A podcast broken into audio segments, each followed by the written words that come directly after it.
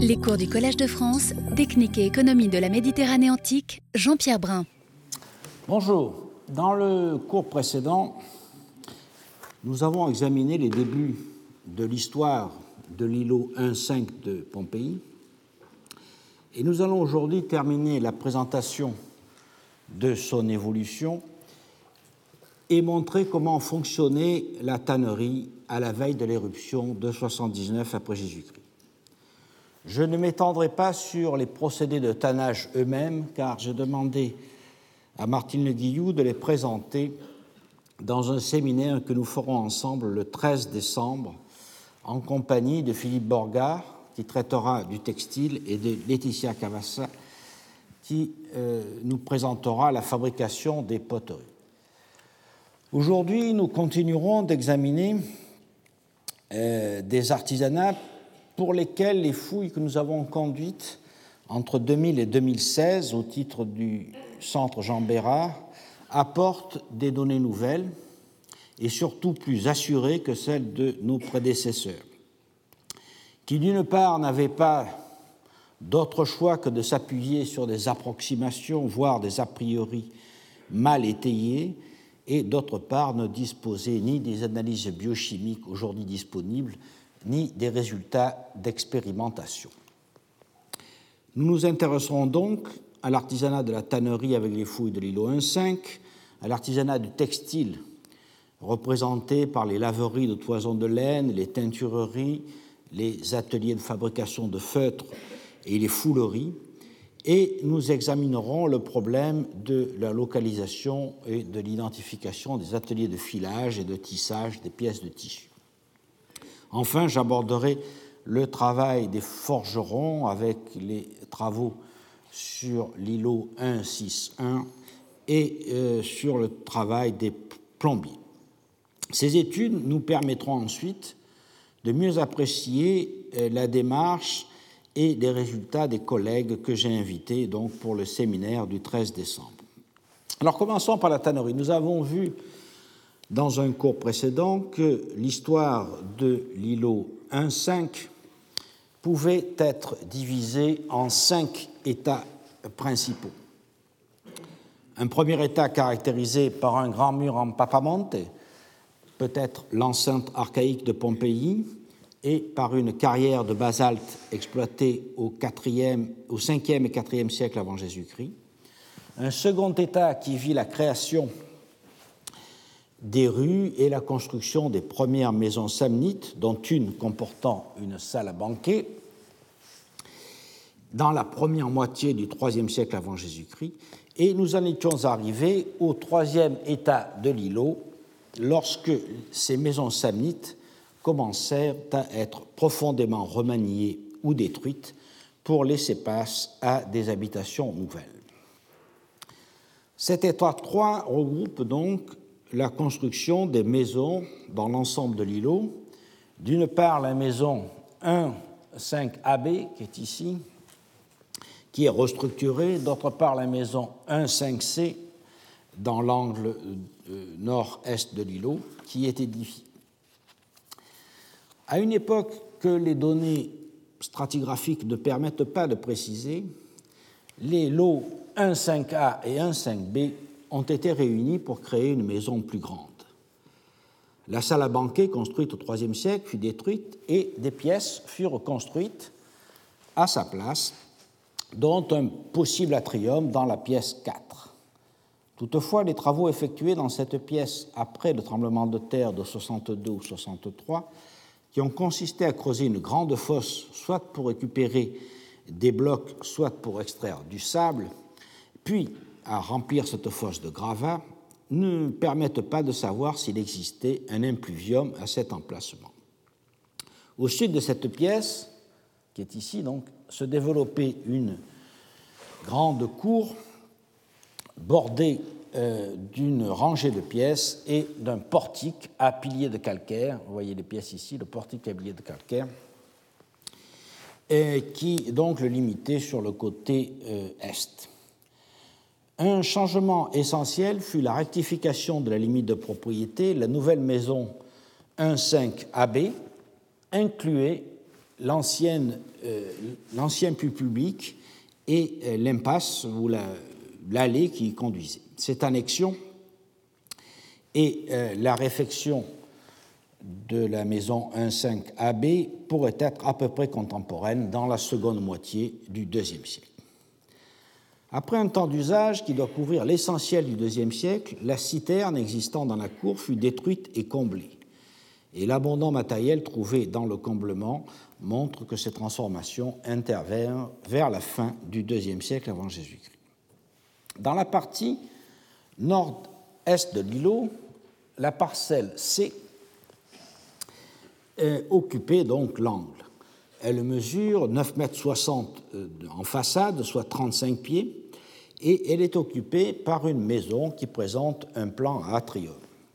À l'extérieur, de part et d'autre de l'entrée, se trouvaient des banquettes en maçonnerie qui furent arasées lorsque la porte fut bouchée au moment de la reconstruction de la façade lors de l'état 5 après le tremblement de terre, ce que nous verrons tout à l'heure. Par cette entrée, on accédait à un atrium et les sondages que nous avons réalisés sous le sol de cette salle, qui sera la future salle euh, des cuves de la tannerie, n'ont pas retrouvé d'impluvium. Il est donc possible qu'il s'agisse d'un atrium testudinatum, c'est-à-dire couvert. Toutefois, les profondes perturbations causées par euh, la construction d'un pilier euh, au centre de la pièce ont pu détruire toute trace de cet éventuel bassin.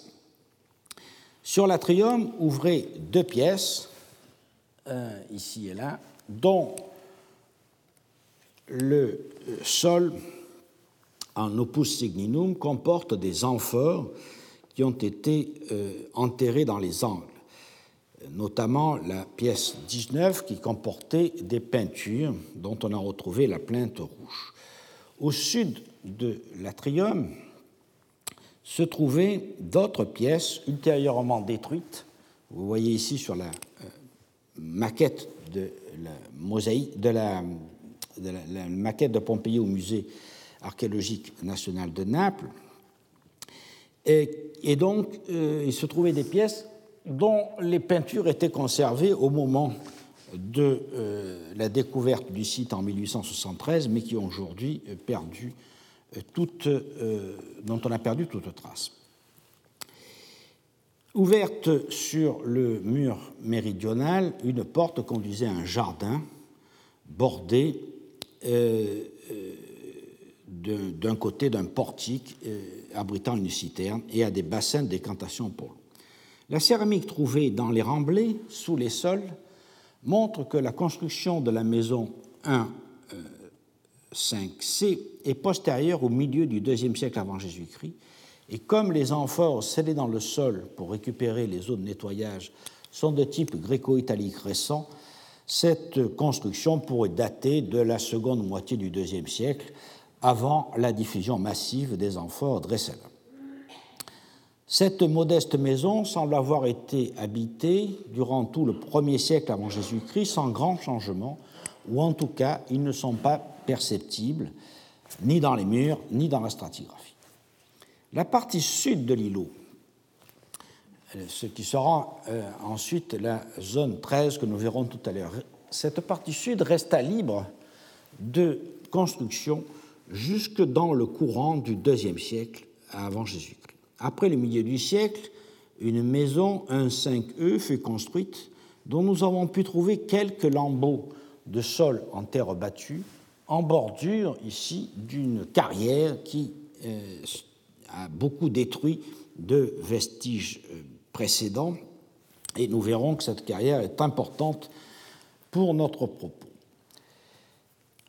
Au cours du dernier quart du premier siècle avant Jésus-Christ, le mur de façade méridionale de l'îlot fut reconstruit. Huit portes étroites furent créées, qui seront euh, ultérieurement bouchées, et qui devaient donner accès à autant de pièces dont les murs ont été totalement détruits par la carrière ouverte à cet emplacement après le tremblement de terre. Si l'on restitue des cloisons accolées au mur sud, comme je l'ai fait ici, euh, on obtient des pièces qui auraient mesuré 1,70 m de largeur interne. Il me paraît clair qu'il s'agit de cellules de prostitution ouvrant sur la rue des remparts et comportant un lit maçonné au fond de la pièce, comme dans le lupanar de la région 7. Ce lieu de prostitution a fonctionné à la fin du 1er siècle avant Jésus-Christ et au début du 1er siècle après Jésus-Christ, dans un environnement qu'on pourrait qualifier de favorable, car il était situé à proximité d'une porte, d'une grande rue commerçante qui était longée de, tavernes et d'auberges.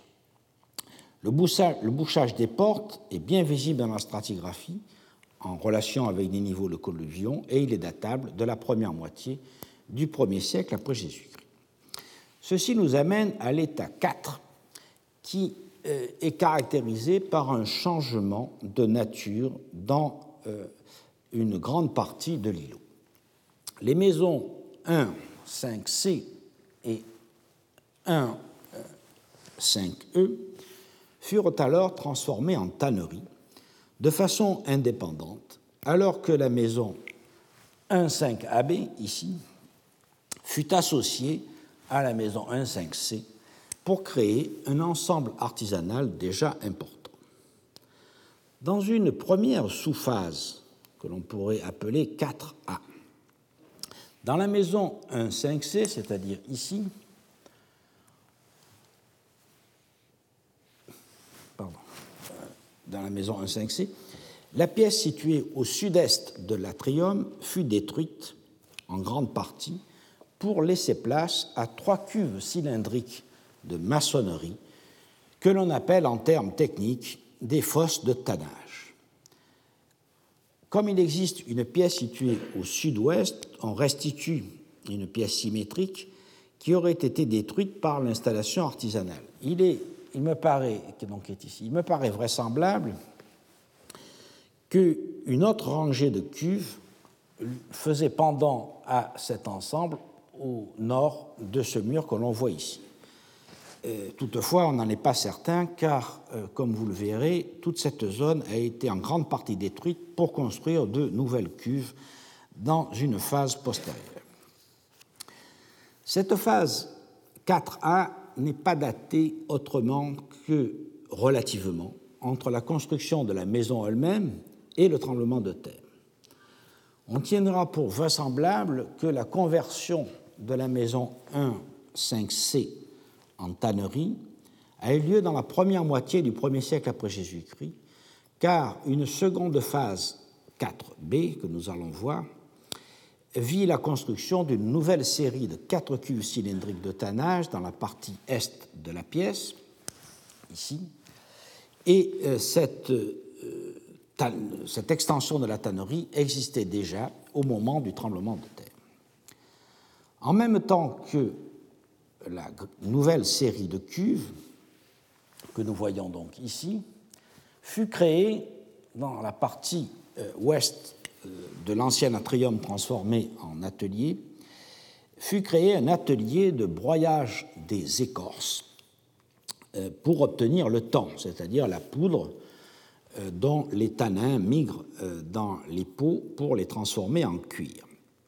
Sous le pavement de béton de tuileaux de l'état 5, que nous verrons tout à l'heure, nous avons en effet découvert l'empreinte d'un mortier en basalte qui fut déplacé, comme nous le verrons, après le tremblement de terre dans une pièce voisine.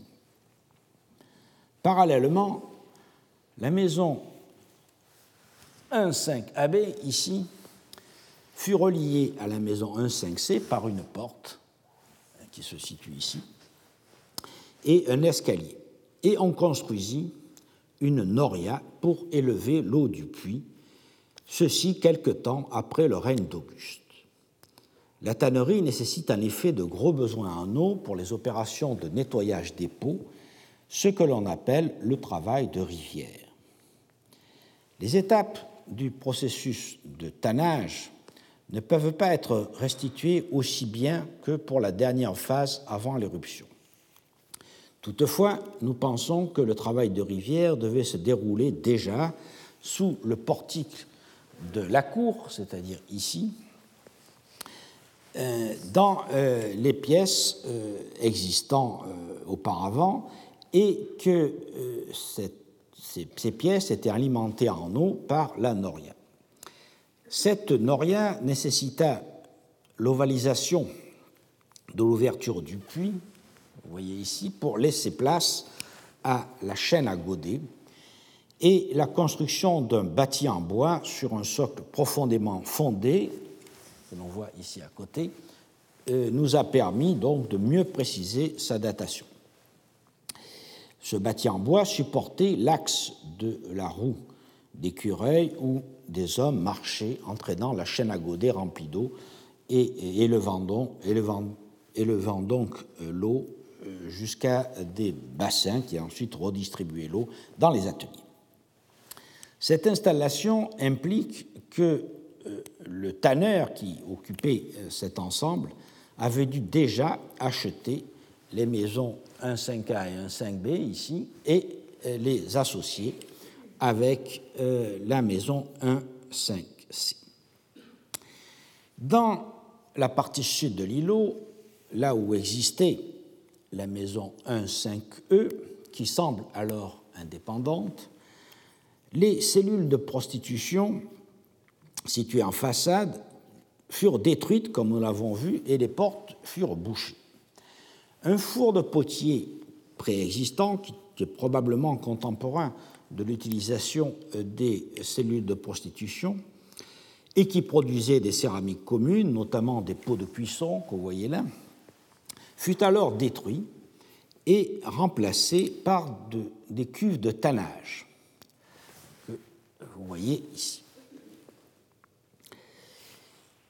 Cette tannerie comportait au moins deux cuves cylindriques bétonnées.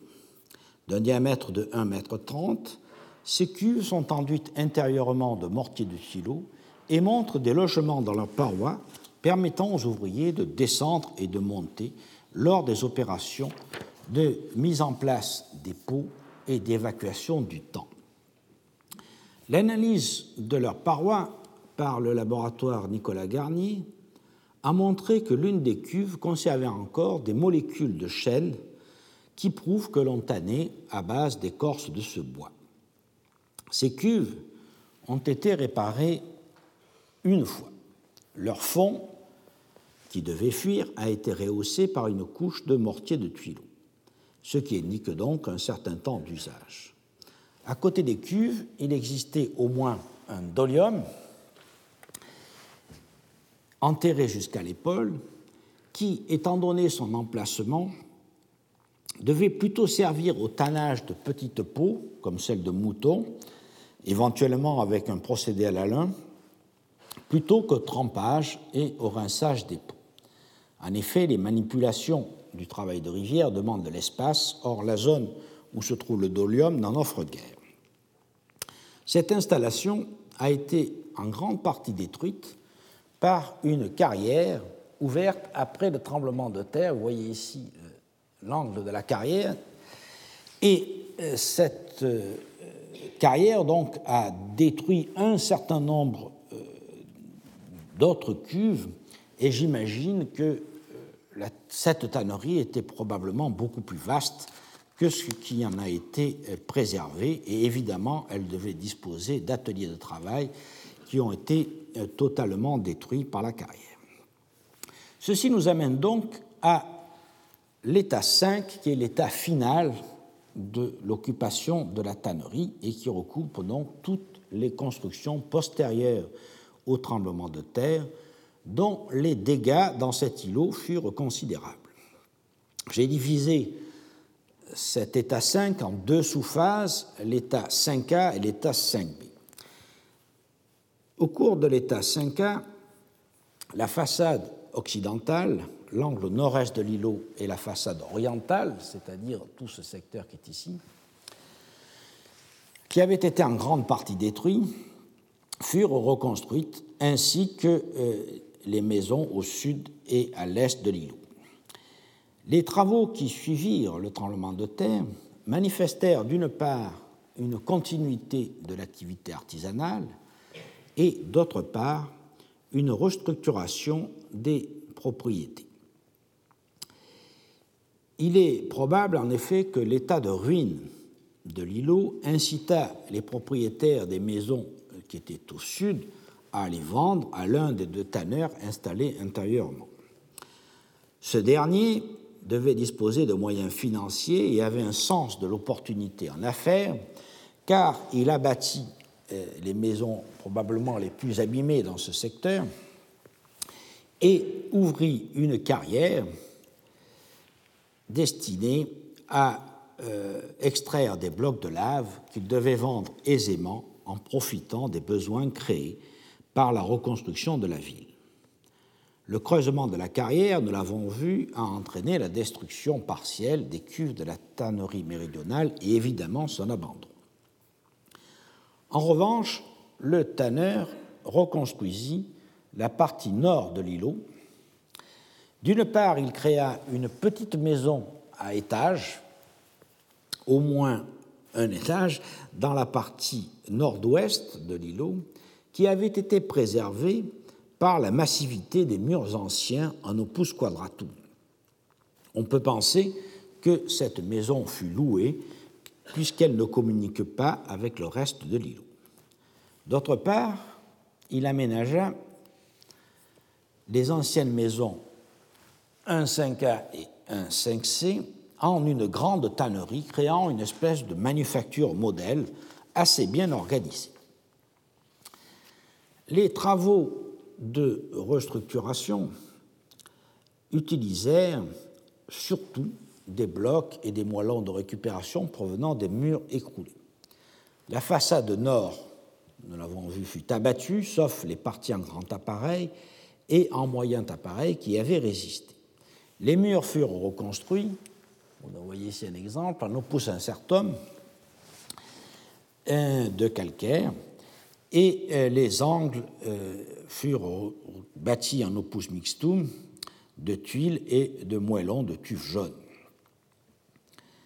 Une, outre la réfection d'une part notable des murs de façade, les travaux portèrent sur la construction d'installations de tannage modèle que nous allons voir. Voici ici la façade euh, nord, presque totalement reconstruite, avec la nouvelle entrée qui est créée ici, et la façade est, elle aussi, en grande partie reconstruite. Donc, il crée un, ensemble qui est relativement euh, rationnel pour le traitement des pots. Il commence par ouvrir une entrée au milieu de la façade nord de l'îlot, entrée dont le seuil à rainure indique clairement que la pièce qui servait d'entrée était une boutique euh, où devaient s'effectuer euh, les transactions commerciales, ce que un graffito lu euh, sur les murs en 1873 semble confirmer. De la boutique, on passait à la pièce centrale, la boutique est ici, on passait à la pièce centrale, et de là, dans la grande cour où se faisait euh, l'essentiel des travaux. Dans cette cour, un nouveau portique à piliers en opus mixtum remplaça l'ancien portique qui était doté de piliers de calcaire. Et l'on construisit des cloisons délimitant cinq compartiments qui étaient utilisés comme ateliers. Contre la façade ouest, nouvellement reconstruite, un triclinium d'été, un triclinium aestivum, fut aménagé. Cette salle à manger à l'air libre comportait trois lits, vous voyez ici, et euh, une table au milieu, l'ensemble étant abrité par une treille dont euh, nous avons pu retrouver et mouler à la fois le pied de vigne qui était bien conservé et les poteaux qui supportaient la treille. Dans l'angle nord-est de la cour, une porte donnait accès à euh, la pièce 14 ici, et par cette pièce, par un escalier aux pièces 16 et 19. Comme je vous l'ai annoncé tout à l'heure, l'atelier de broyage des écorces pour obtenir le temps fut transféré de la pièce 16 à la pièce 19 et euh, l'on scella le mortier de basalte dans une banquette de maçonnerie que vous voyez ici. Dans la pièce 16, les capacités de traitement des pots furent notablement augmentées par la construction de huit nouvelles cuves cylindriques que l'on voit ici, ce qui porta leur total à 15. Dans ce vaste espace de 10 mètres par 9, soit 90 mètres carrés, on construisit un pilier central en opus mixtum qui supportait la toiture couvrant les trois quarts de la pièce. Nous connaissons par chance le maçon qui construisit le pilier, car il a gravé son nom sur les moellons de tuf avant de les recouvrir d'enduit de mortier de tuileau. Il a écrit Marcus Monimus Fecit, euh, ce qui témoigne de sa ferté et de la qualité de son travail. Le quart nord-est de la pièce, c'est-à-dire ici, fut laissé libre et servit donc d'impluvium pour euh, récupérer et évacuer les eaux de pluie. Au total, les quatre postes de travail où l'on traitait euh, les peaux pour en faire du cuir ont été localisés. Le travail de rivière, le trempage dans les bains de temps, le séchage des peaux et le corroyage. Le travail de rivière était réalisé sur des chevalets de bois inclinés où les peaux étaient posées. Les ouvriers les raclaient avec des couteaux concaves à deux manches. Deux de ces outils ont été trouvés lors des dégagements de 1873 et euh, une étire, c'est le nom de cet outil, qui était taillée dans une côte de bœuf, a été découverte par nous-mêmes dans le dépotoir des tanneurs comblant la carrière.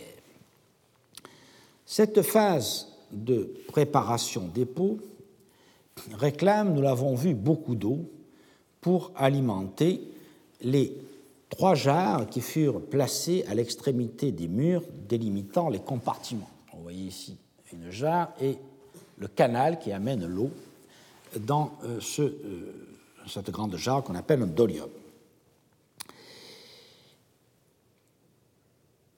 Les compartiments centrales étaient quant à lui dotés d'un banc de pierre qui servait aux opérations de l'ultime phase de préparation des cuirs.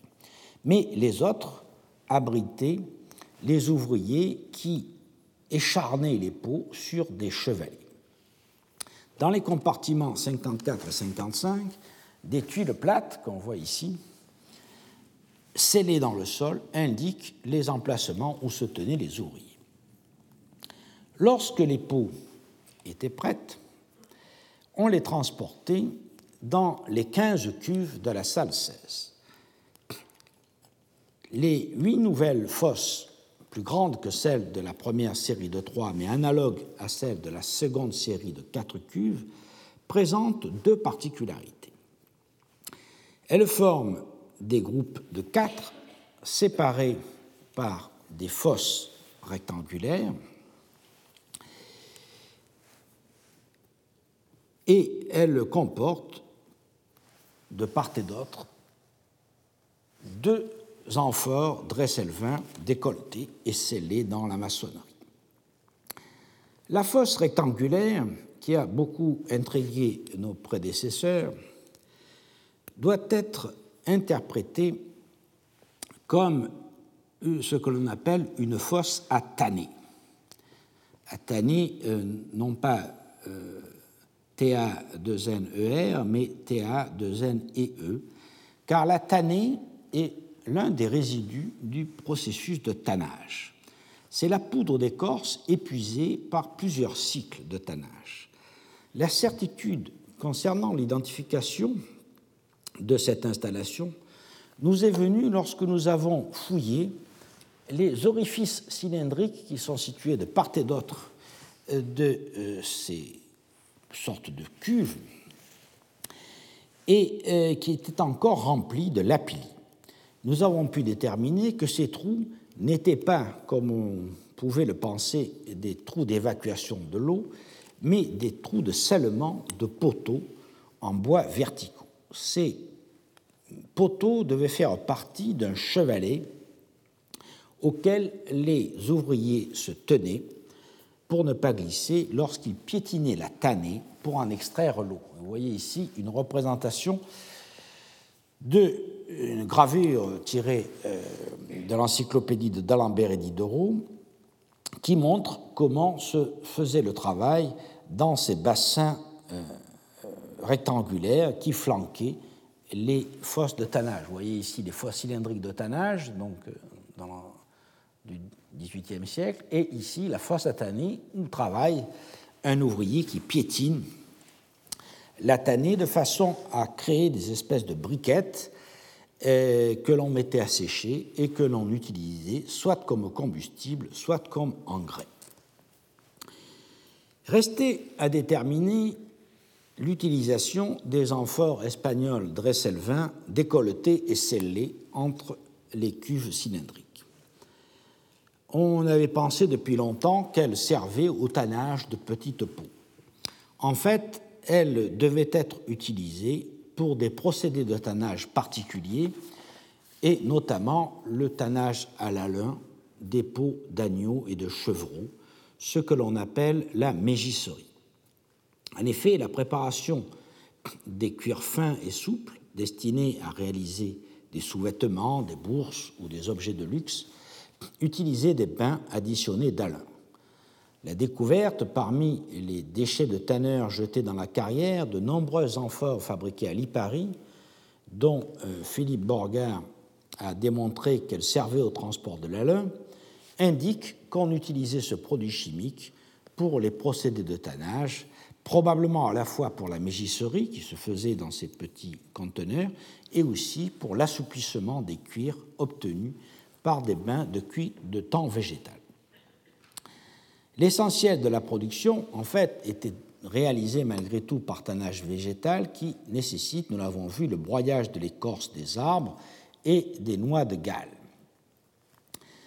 ici, une vue des, ossements que nous avons trouvés dans euh, le dépotoir des tanneurs et l'on voit qu'on tannait beaucoup euh, de petites peaux, euh, notamment des peaux de moutons euh, et de chevreaux, etc. Et on tannait aussi, nous allons le voir, des peaux de bœuf. Pour tanner donc ces peaux de bœuf, il fallait utiliser, comme nous l'avons vu, de l'écorce d'arbres ou des noix de Galles, qui sont des excroissances pathogènes qui se forment sur les chênes cette opération était réalisée dans le grand mortier en basalte déjà évoqué. Et, je pense que les particularités de la banquette en maçonnerie que nous avons trouvée, et notamment la présence ici d'un trou de, fort poteau euh, qui semble lié euh, euh, au, mortier lui-même, nous impose de restituer une structure en bois qui devrait être un pilon à balancier, c'est-à-dire un poteau vertical supportant une potence à laquelle était fixé un fléau équilibrant le poids du pilon par un contrepoids probablement de pierre. Ainsi, le fastidieux travail de pilonnage était facilité et la production considérablement augmentée. Quels étaient les potanés euh, nous, avons, nous savons, grâce à l'étude des ossements réalisée par Martine Le Guillou, contenaient donc des peaux de mouton et de chèvre et aussi des peaux de bœuf. De nombreuses, nombreux os de pattes d'ovins caprins et des cornes de bœuf attachés à des portions de crâne ont, ont été en effet trouvés dans le dépotoir des tanneurs. Les fortes proportions de ces restes osseux sont dus au fait que les peaux arrivaient dans la tannerie avec les ossements, les parties osseuses encore attachées, les pattes et les cornes, comme ce sera encore le cas à la Renaissance et même au début du XXe siècle, comme on le voit sur cette photo. Le processus de tannage lui-même prenait plusieurs mois, au cours desquels l'osmose entre le temps et le collagène transforme la peau putrescible en cuir résistant à la décomposition. Lorsque le cuir était prêt, on retirait les peaux euh, des fosses de tannage et on les mettait à sécher. On a longtemps supposé que le séchage des peaux était réalisé dans la partie sud de l'îlot, mais euh, nous savons désormais euh, par nos fouilles que cette zone était en fait une énorme fosse impraticable laissée par la carrière. Je pense donc que le séchage des peaux avait lieu au premier étage du bâtiment, comme on le voit dans beaucoup de tanneries, traditionnelles. Et je propose d'interpréter la construction euh, d'un escalier dans cette grande pièce qui est ici, construction d'un escalier qui est postérieur au tremblement de terre, euh, comme étant l'escalier qui donnait accès à une terrasse au-dessus de ce portique, terrasse où devaient être donc euh, installés des, euh, euh, des, systèmes pour mettre les pots à sécher et une terrasse qui devait être partiellement fermée par des planches disposées de telle sorte à créer des courants d'air. Cet atelier, cet escalier d'ailleurs n'était pas le seul, il y en a un autre ici qui permettent donc de restituer un étage où à la fois on devait mettre les pots à sécher et où devaient habiter les ouvriers de la tannerie. La dernière étape du processus de tannage, le corroyage, regroupe les opérations de finissage du cuir brut par battage et graissage afin de le rendre propre à la vente.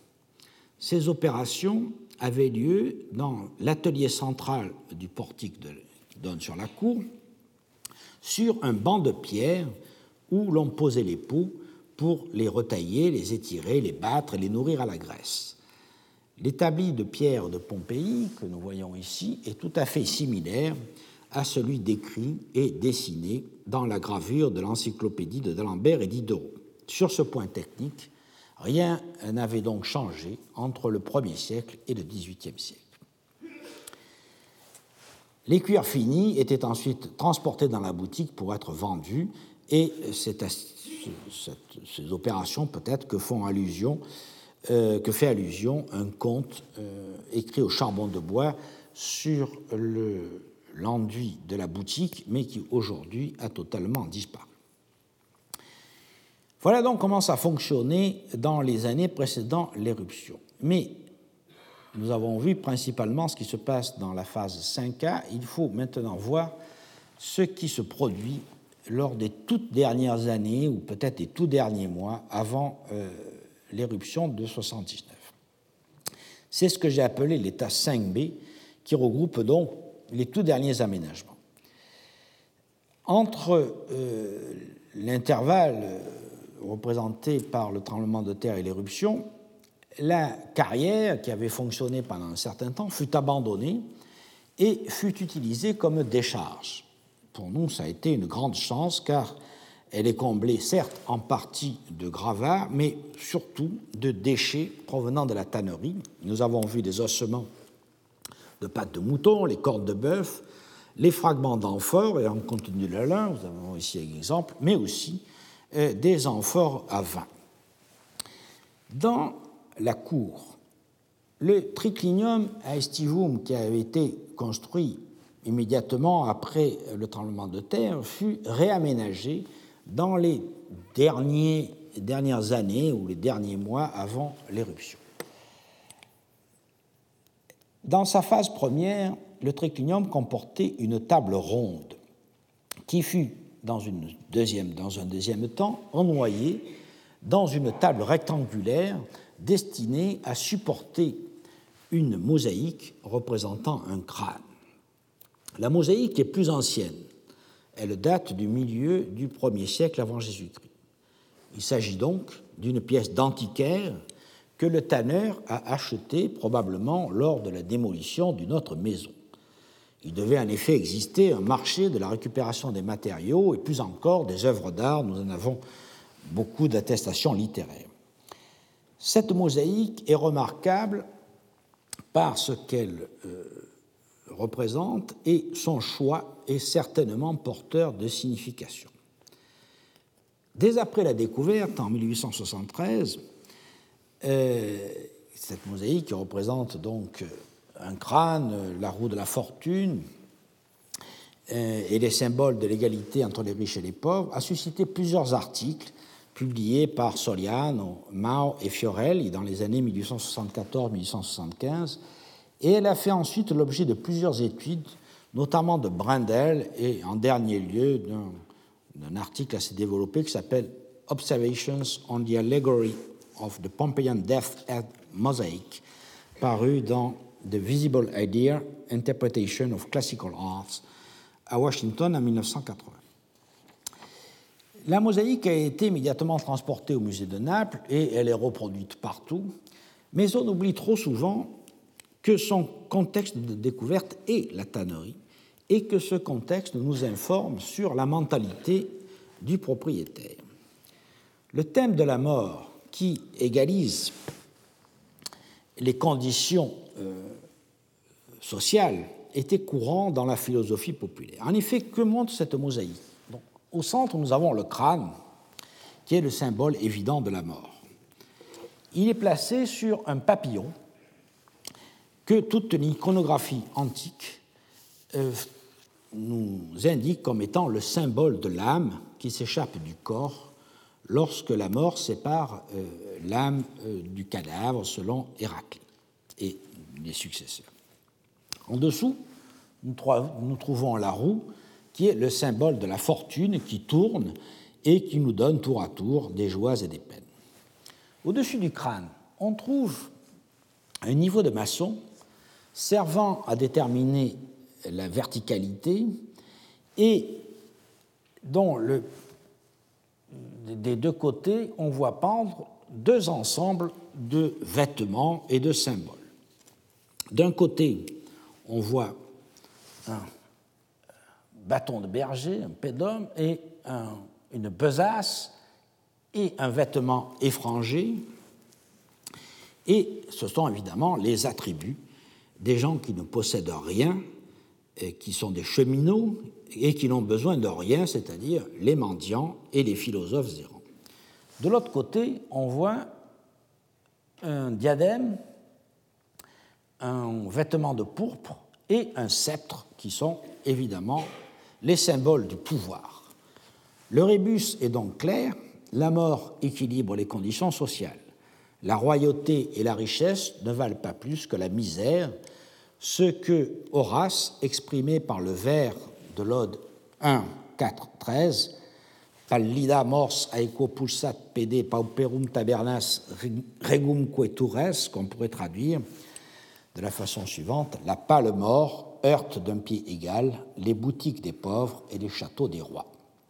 Et comme vous le savez, Horace poursuit ensuite sur la brièveté du cours de la vie, etc. Alors pourquoi le propriétaire des lieux a-t-il choisi précisément ce thème pour la mosaïque qu'il a fait installer dans sa salle à manger en face des ateliers? Car nous avons la preuve archéologique que ce triclinium a été construit lors de l'implantation de la grande tannerie, puisque nous avons vu d'une part que le triclinium s'appuie sur un mur qui est reconstruit depuis les fondations après le tremblement de terre, et d'autre part que les remblais sous les lits de béton contenaient des céramiques de l'époque de Néron et aussi une structure d'ossement qui euh, indique que euh, les les lits ont été remblayés alors que la tannerie euh, fonctionnait déjà, et nous savons qu'avant le tremblement de terre, il y avait euh, déjà donc du, tannage dans cet îlot. Il faut donc imaginer qu'en toute connaissance de cause, le tanneur invitait ses amis dans ses ateliers où devait régner une certaine puanteur pour donner des banquets devant ses ouvriers euh, travaillant sous le portique où nous avons vu qu'en effet les ouvriers raclaient les pots. Il manifestait ainsi son succès, une attitude courante dans la plaine moyenne, qui était fière de sa réussite par le travail et de la richesse acquise, et donc un peu à l'opposé de la mentalité aristocratique qui opposait l'osium et le négocium. On comprend dans ces conditions que le tanneur ait choisi de rappeler à ses invités, des compagnons de beuverie appartenant à sa classe sociale, celle des petits entrepreneurs, des artisans, parmi lesquels euh, de nombreux affranchis, il leur rappelait donc que la vie est brève, que la mort égalise tout, que la prospérité présente ne durera pas et qu'il faut jouir du temps qui passe.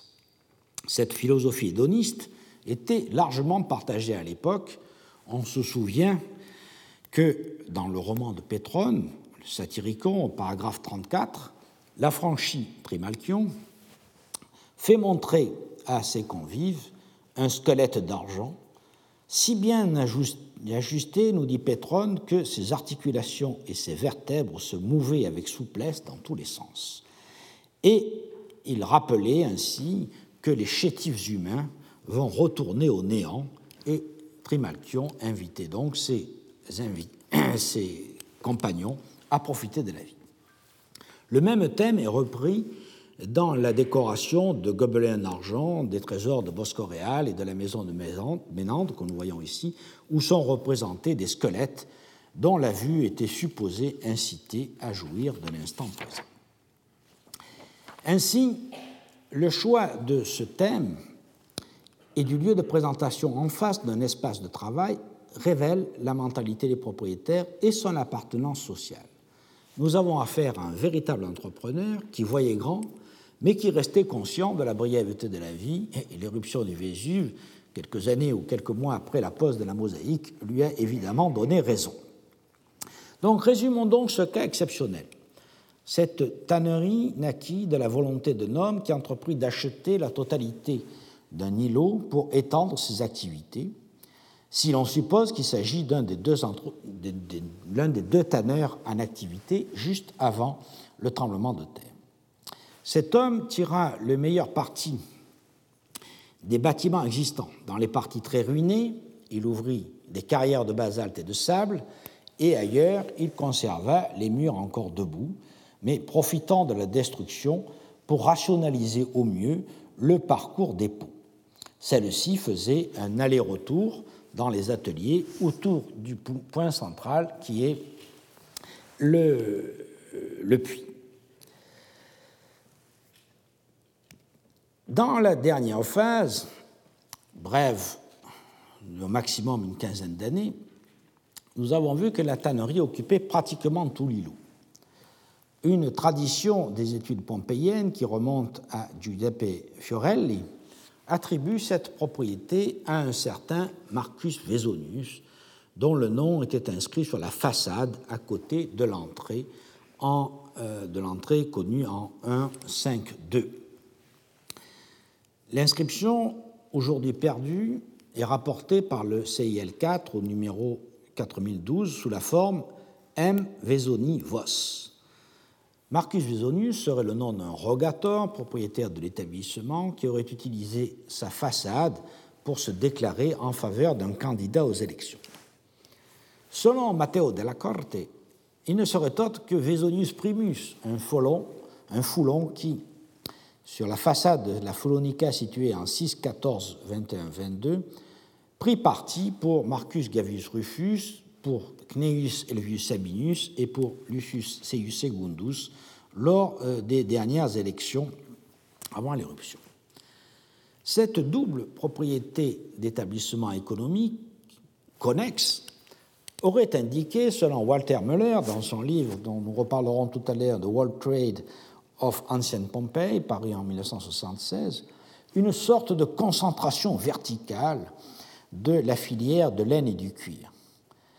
Et je le cite, We have uh, one known case of an important operator who was engaged in an associated industry. Marcus Vesonius Primus, the owner of the large furry in 6, uh, 1421, also ran the only tannery found at Pompeii.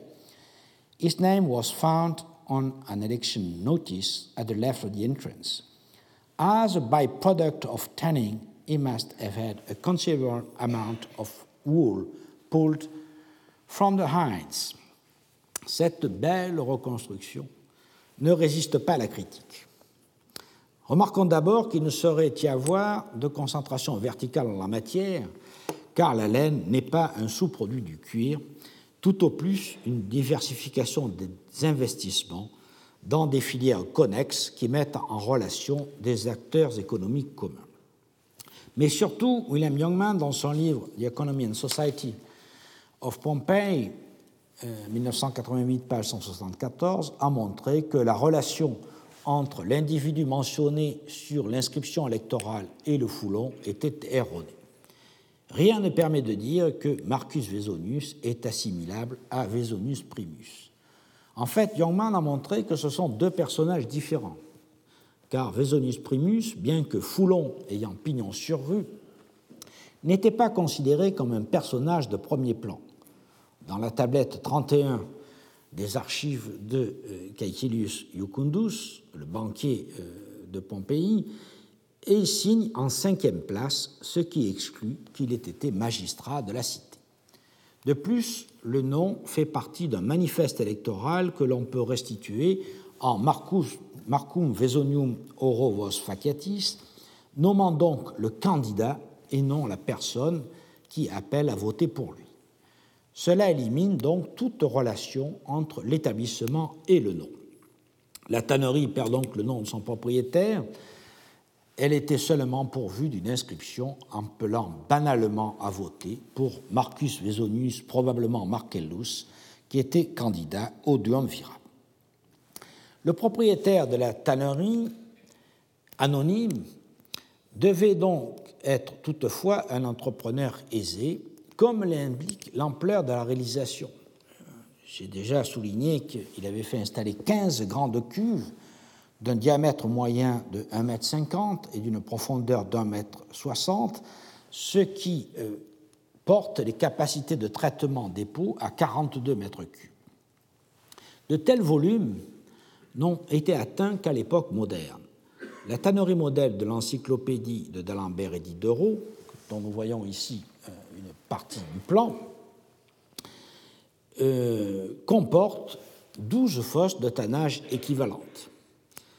La plupart des 24 tanneries connues à Agnan en Languedoc en 1859 étaient de taille équivalente à celle de Pompéi.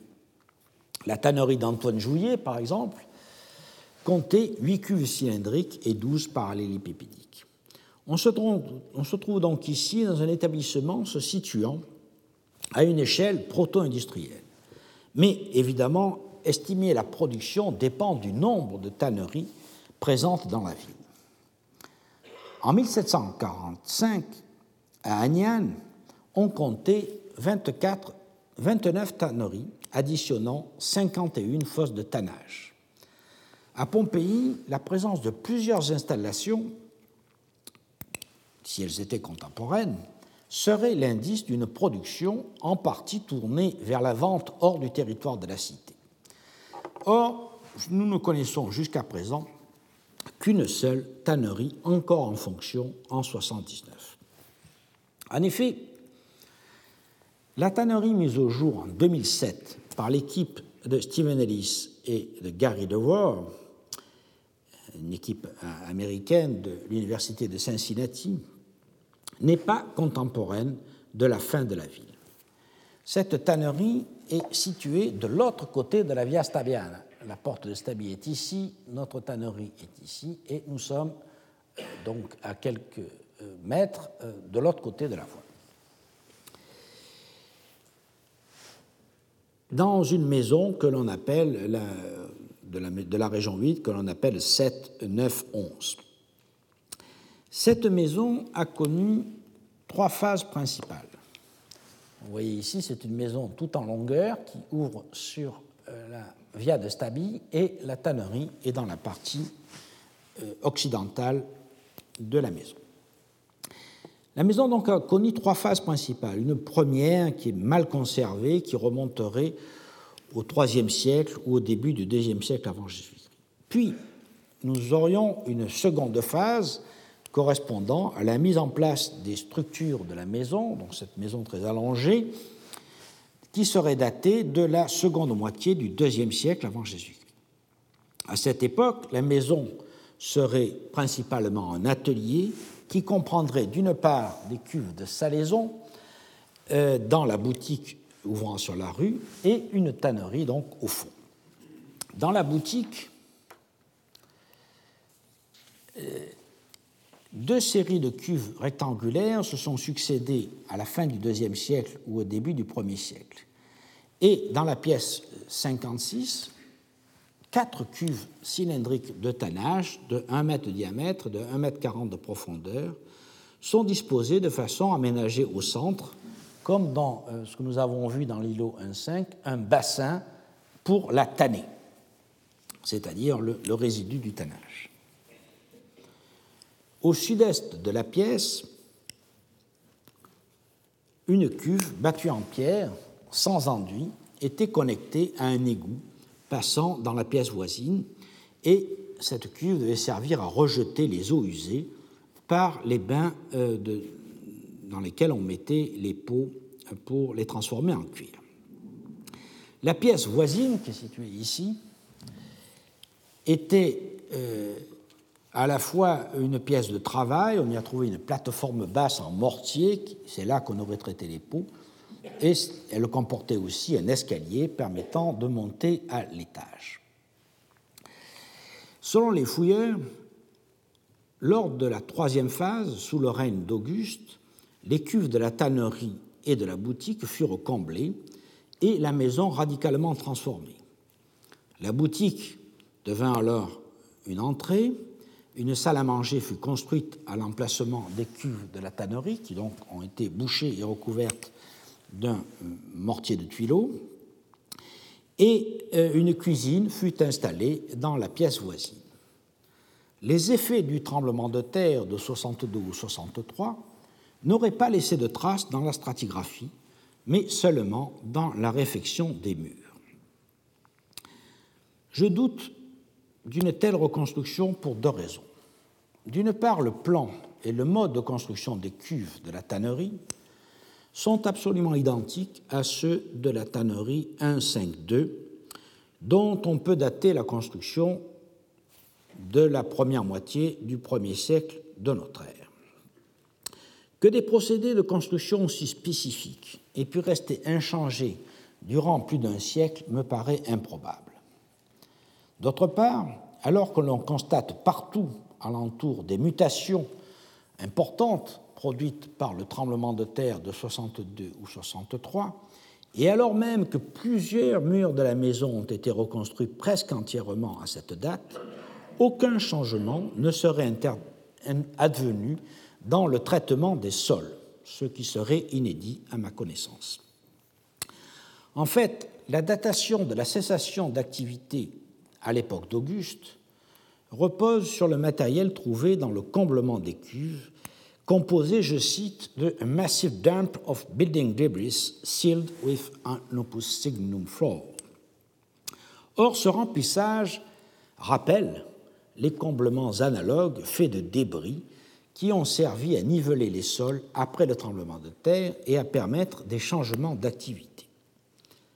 Le fait de trouver de la céramique du 1er siècle avant Jésus-Christ et du règne d'Auguste est parfaitement normal dans ce contexte. En effet, ce type de remblaiement produit, euh, produit par euh, des, gravats qui sont jetés est caractérisé par une forte résidualité du matériel archéologique, c'est-à-dire que le comblement réalisé après le milieu du 1er siècle de notre ère contient une forte proportion, parfois exclusive, de tessons de vases plus anciens, parfois d'un bon demi-siècle, voire plus.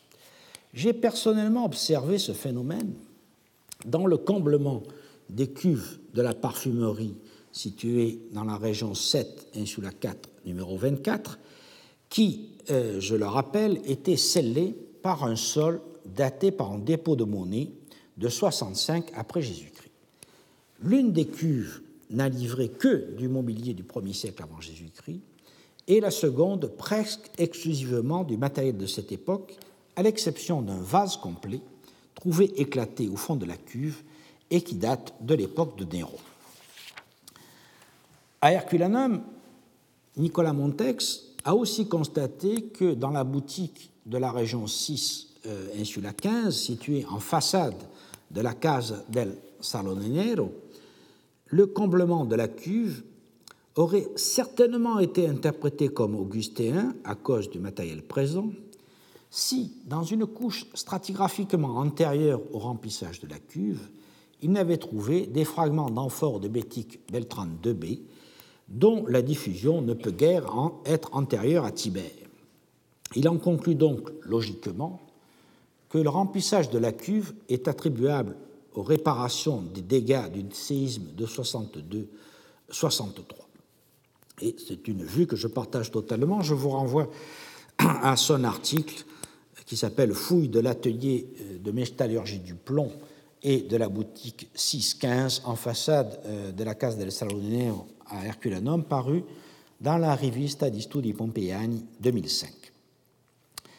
J'estime donc qu'il faut attribuer le comblement des cuves de la tannerie 877 euh, aux travaux post-sismiques, en même temps que les murs sont reconstruits et donc en même temps que le changement de destination de l'habitation qui deviendrait dès lors un restaurant selon euh, Stephen Ellis. D'ailleurs, dans le rapport qu'ils ont publié dans Fasty Online, euh, sur le numéro 284, euh, Eric Peller et Stephen Ellis, dans le numéro de 2013, euh, de, leur rapport qui s'appelle The Pompeii Catripocticus Project, The Eastern Side and the Colonnade, ces deux auteurs indiquent bien que la reconstruction de l'aile orientale du portique du théâtre est postérieure au tremblement de terre. Or, la fondation du mur repose, c'est ce mur qui est ici, on voit bien que la fondation repose sur le sol et les cuves. Il y a donc une certaine cohérence à dater l'abandon de la tannerie des lendemains du séisme. Ceci posé, la datation de la construction de la tannerie 877, euh, cette datation elle-même pourrait être sensiblement postérieure à la date avancée par les auteurs, c'est-à-dire à la fin du deuxième siècle avant Jésus-Christ. Encore une fois, l'expérience acquise lors de la fouille euh, de l'îlot 1.5 montre que les travaux de creusement de l'excavation qui contient les cuves détruit en général tous les sédiments antérieurs. Ce qui revient à dire que l'archéologue n'a pas de données chronologiques pour dater leur mise en place. On sait seulement que les cuves sont appuyées contre le mur est du quadriportique du théâtre, daté à partir du milieu du deuxième siècle avant Jésus-Christ, mais cet ajout peut être nettement postérieur. Au total, je crois que rien n'empêche une datation au premier siècle de notre ère et un fonctionnement qui n'excéderait pas une cinquantaine d'années. Si cette hypothèse est juste, on aurait, à partir de l'époque augustéenne,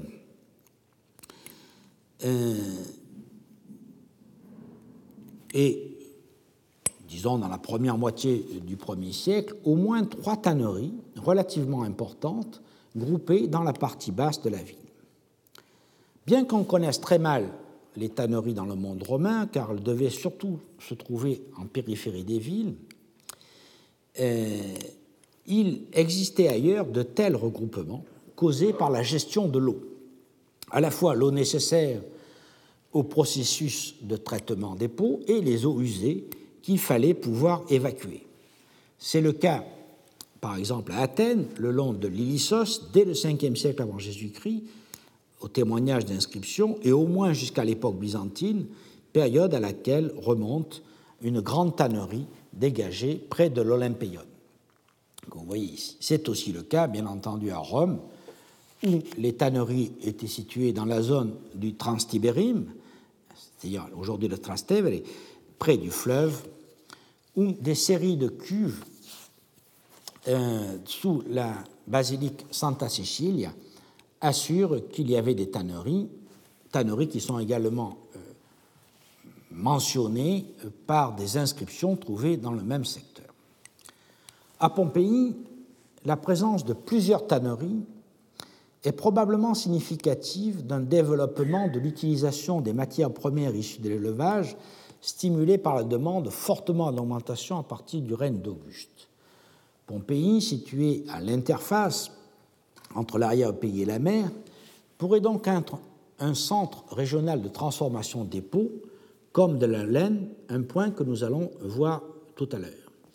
La demande régionale en cuir et en vêtements était en augmentation pour trois raisons principales.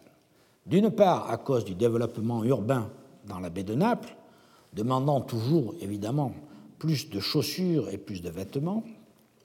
D'autre part, à cause des besoins grandissants de l'agriculture en matière de harnachement, de courroies, de câbles, mais aussi de conteneurs en peau de chèvre ou en peau de bœuf, notamment euh, les culéis qui servaient au transport du vin en vrac sur des chariots citernes. Vous voyez ici un exemple d'une peinture perdue d'une taverne située dans la région 6, insula 10. Et enfin, à cause des besoins de la flotte de guerre installée à Misène, où, euh, bien entendu, cuirs et tissus étaient très largement employés par l'armée pour ses besoins, la marine aussi, mais il y avait aussi une demande particulière de la part des soldats. Donc, les conditions de la demande étaient réunies pour favoriser euh, le développement de ce type d'artisanat. Nous allons ensuite, dans la deuxième partie de ce cours, examiner la filière textile, mais je vous propose une petite pause de 4 ou 5 minutes entre ces deux parties. Après avoir examiné la filière du cuir, nous allons en venir à la filière textile qui a cristallisé le débat sur la nature de l'économie pompéienne, car la multiplication des installations liées à la fabrication des tissus a pu faire penser que Pompéi était un centre de production de textiles d'une ampleur comparable à certaines villes médiévales. La première foulerie de vêtements a été dégagée en 1825 dans la région 6, insula 8, numéro 20. Puis, il y a eu la découverte de l'inscription dédicatoire des foulons dans l'édifice de Maquis, et qui a conduit à interpréter dès 1869 ce bâtiment comme un marché des tissus. Cette hypothèse a été renforcée par l'autorité de Mao en 1892, alors que euh, Fiorelli, dans le guide de Pompéi, paru en 1875, en faisait contre toute évidence une grande foulerie. De cette découverte, Tene Frank, en 1918, avait tiré la théorie que Pompéi était un centre de commerce de tissus, ce que Mikhail Rostotsev a suivi dans euh, l'histoire économique et sociale de l'Empire romain. Et je vous renvoie à la page 445, note 20 de l'édition française de 1988, euh, préparée par Jean Andreau, dont l'introduction est tout à fait essentielle pour comprendre le contexte. L'idée était donc déjà bien ancrée lorsque Walter Müller a commencé ses travaux sur la production et le commerce des tissus de laine en proposant d'identifier un nouveau type d'atelier comme lieu consacré au lavage des toisons, et dans un article paru en 1966 qui s'appelle De Fricarius and the Officinae Lani Fricariae at Pompeii, paru dans Technology and Culture, numéro 7. Et surtout en publiant sa fameuse synthèse The Wood Trade of Ancient Pompeii euh, à Leyde en 1976, ouvrage dans lequel il euh, mit tous les vestiges de cette industrie, si on peut dire, en perspective, dans une perspective économique et sociale qui prenait en compte le potentiel rôle politique des foulons euh, tel qu'il semblait ressortir des interprétations des affiches électorales dans euh, l'ouvrage de Matteo della Corte qui venait de paraître, qui s'appelle Case d'Abitanti di Pompei, dont euh, la troisième édition a paru en 1965. Les interprétations et les conclusions sociales de Müller ont été critiquées par William Youngman dans son livre sur l'économie de Pompéi, Et de façon convaincante, il a montré que Müller avait interprété de façon erronée les témoignages épigraphiques des effigies électorales et qu'il n'y avait aucune preuve que les dirigeants de la cité, représentés par les curiales, étaient composés en partie par des individus engagés dans la filière textile et notamment les foulons. Youngman a systématiquement critiqué tous les points, déniant aux ateliers nommés par Müller Ofikinae Lani Fricariei, dont nous aurions ici un exemple, il leur a dénié donc tout rôle dans le lavage de la laine, en soulignant que les opérations fondamentales de filage et de tissage étaient peu documentées, et donc euh, en aboutissant à la conclusion inverse de celle de Müller, le textile n'était pas un artisanat important à Pompéi, la production est orientée vers le marché local et les foulons n'avaient pas de rôle sociopolitique important, sauf en tant que lien entre le peuple et les classes dominantes. Les foulons ne faisaient pas partie des classes dominantes à Pompéi, même dans la dernière phase. En fait, toute avancée sur ces points supposait un retour au terrain, ce qui fut effectué à partir des années 1990. En 1992, Florian Saylor a publié ses recherches sur les fouloniqués 6, 16, 3, 4 et 6, 16, 6. En 2001, Digman et Pearson ont présenté leurs hypothèses sur l'atelier euh, de la Casa dei Postumi dans la région 8 et sous la 4, numéro 4. Mais les avancées les plus significatives ont été euh, réalisées par Philippe Borgard à partir de 2000. Philippe Borgard refouillait la presque totalité des teintureries et par Mycoflore qui s'est occupé des fouleries. Ils ont abouti à des conclusions quelque peu divergentes. Selon Philippe Borgard, la quantité et la qualité des vestiges de l'industrie textile à Pompéi ne s'expliquent que par l'engagement de Pompéi dans une production importante de tissus, probablement exportatrice dans les dernières années de la vie de la cité. En revanche, Mycoflore, suivant euh, William Youngman, rejette l'interprétation des laveries de laine et estime que les fouleries jouaient essentiellement un rôle dans l'entretien des vêtements de l'élite et dans la préparation des tissus et des vêtements neufs qui étaient importés à Pompéi et non pas fabriqués sur place, suivant un fonctionnement qu'il a euh, pensé détecter à Ostie et à Rome. Mais Flore se sépare de Youngman sur le rôle de la fabrication textile locale. D'une part, il considère que la situation est plus complexe qu'on ne le pense et que la demande réclamait non seulement des produits locaux, mais aussi des produits importés. Et d'autre part, il souligne que certains propriétaires fonciers investissaient dans cette filière et donc en escomptaient des bénéfices venant compléter leurs autres revenus. Enfin, dans son ouvrage sur Herculanum, Nicolas Montex a suivi pour l'essentiel les interprétations de Philippe Borgard en expliquant pourquoi nous manquons de documentation sur le filage et le tissage il aboutit lui aussi à la conclusion que l'ampleur et le nombre des ateliers ne s'expliquent que par un contexte de production destiné à la commercialisation, et il souligne que Pompéi aurait eu un rôle économique bien plus large qu'Herculanum sur ce plan-là. Le débat est toujours vif, comme on peut le voir euh, encore récemment dans une série d'articles de Bradley, de Mycoflore, consacrés aux fouleries, puis du même Mycoflore sur la feuillère textile dans le Journal of Roman Archaeology en 2013, en partie contesté par Nicolas Montex dans le même numéro de cette même revue. Les points d'achoppement sont toujours les mêmes. Les ateliers dotés de chaudières sont-ils des laveries de toison euh, ou n'ont-ils aucun rapport avec la filière textile? Pompéi produit-elle des tissus pour la demande locale ou pour l'exportation? La production textile a-t-elle apporté des revenus significatifs et à qui Et comment le prouver? Alors essayons d'y voir plus clair sur toutes ces questions en se fondant surtout sur le résultat des fouilles, et notamment celle de Philippe Borgard, qui, qui a eu le mérite donc de refouiller ces installations et d'apporter des observations inédites.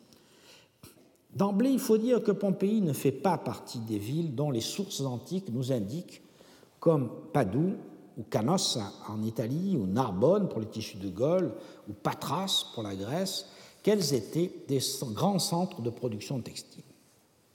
Malgré le naufrage des archives et d'une grande partie de la littérature, nous avons suffisamment de textes sur l'Italie au début de l'Empire pour considérer que ce silence est significatif.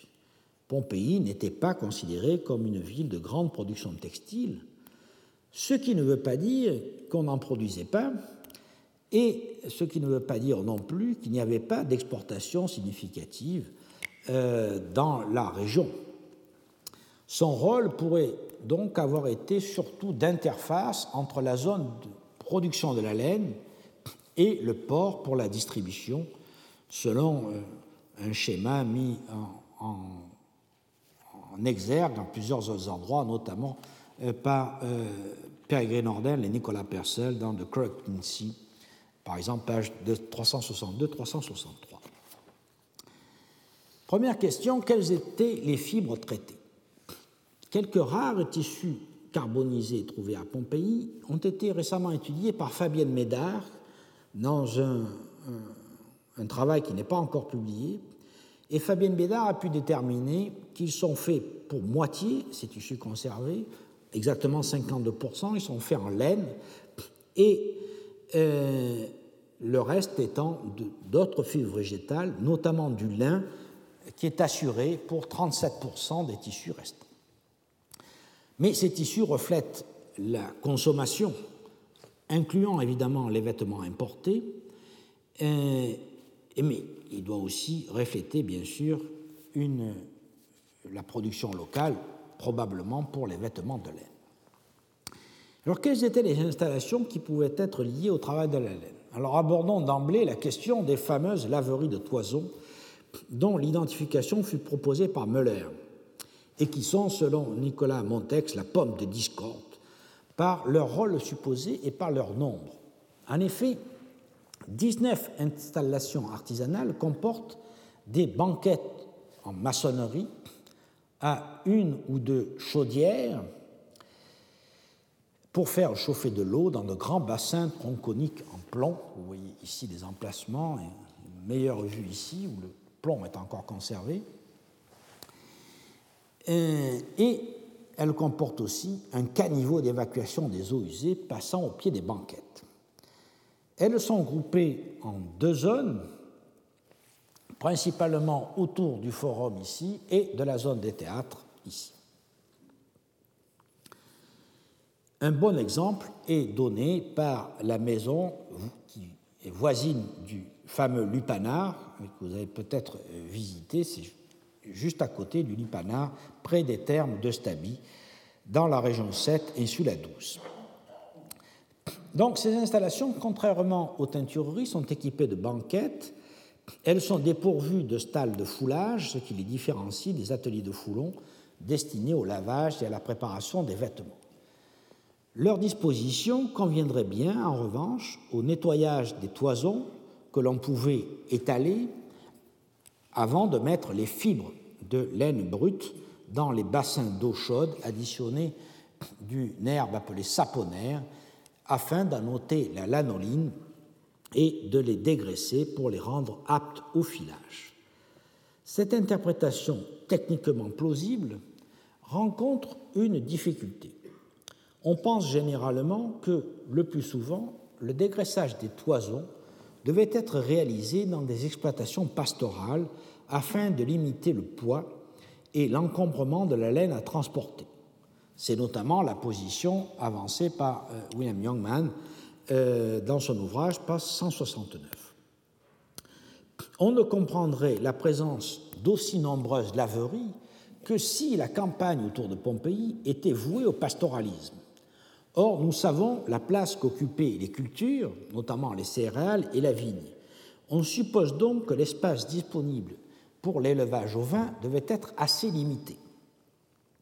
Mais, de fait, il y avait bien quelques troupeaux de moutons, puisque Sénèque, dans les questions naturelles, livre 6, paragraphe 27, écrit que lors du tremblement de terre de Campanie, donc le fameux tremblement de terre de 62 ou 63, un troupeau de 600 moutons périt sur le territoire de Pompéi.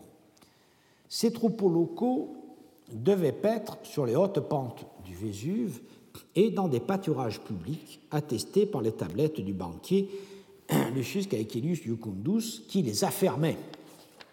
De, de plus, les troupeaux devaient être conduits à la pâture sur les chaumes des champs de céréales à la fin de l'été. Donc l'évacuation de la place de l'élevage dans l'économie pompéienne est donc certainement ouverte et doit être travaillée à nouveau. L'alternative est soit que l'élevage était plus développé qu'on ne le croit autour de Pompéi, et ou qu'on importait des toisons transportés par des barques descendant le Sarne, ou alors que les installations ne sont pas des. Cette deuxième option, qui a été explorée euh, par Youngman et suivie par Flore, euh, ces deux auteurs ont fait remarquer que l'on avait trouvé des ossements d'animaux dans l'une de ces installations, celle située euh, dans la région 1, Insula 3, numéro 15, qui a été fouillée en 1869. Mais Nicolas Montex a fait justice de cette association en montrant qu'elle était sans doute fortuite. Car dans aucune des autres installations fouillées dans les mêmes années par les mêmes personnages, donc qui remplissent les mêmes journaux de fouilles, euh, ils n'ont jamais signalé qu'il y avait des ossements en grande quantité dans les autres installations. À vrai dire, faute de fouilles et d'analyse, je n'ai pas d'argument décisif pour trancher le débat.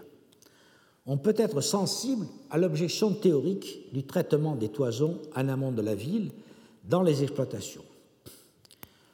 Mais vous savez déjà que je me méfie des théories.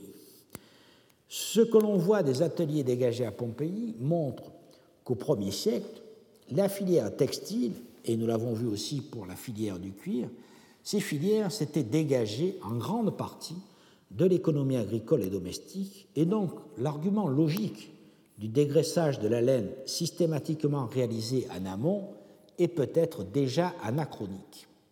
Ce stade aurait été dépassé en quelque sorte. La solution au problème d'interprétation devrait être à chercher dans la comparaison avec des installations analogues euh, trouvées ailleurs. Or, nous sommes étonnés de constater qu'on ne trouve presque nulle part ailleurs dans l'Empire, sauf à Herculanum bien sûr, des ateliers de ce type pourtant bien caractéristiques. Voyons ici le cas de la laverie de laine euh, d'Herculanum, qui est tout à fait identique à celle euh, de Pompéi dans un dessin de Nicolas Montex. Nulle part ailleurs dans le monde, sauf dans la petite agglomération routière euh, située à Pignan, dans le département du Var, que Marc Boréani et moi-même avons fouillé en 1997. Au 1er et 2e siècle après Jésus-Christ, ce village, implanté sur la voie qui reliait Forum Voconi à Télomarsus, aujourd'hui Toulon, était composé de maisons de vignerons, d'installations artisanales et de termes publics. Vous voyez ici le terme public, la voie romaine et les maisons des vignerons qui euh, ont leur façade sur la voie. Parmi les ateliers, nous avons dégagé, nous en avons dégagé deux qui comportait, comme à Pompéi, des banquettes avec un foyer de chaudière et un caniveau d'évacuation, vous voyez ici.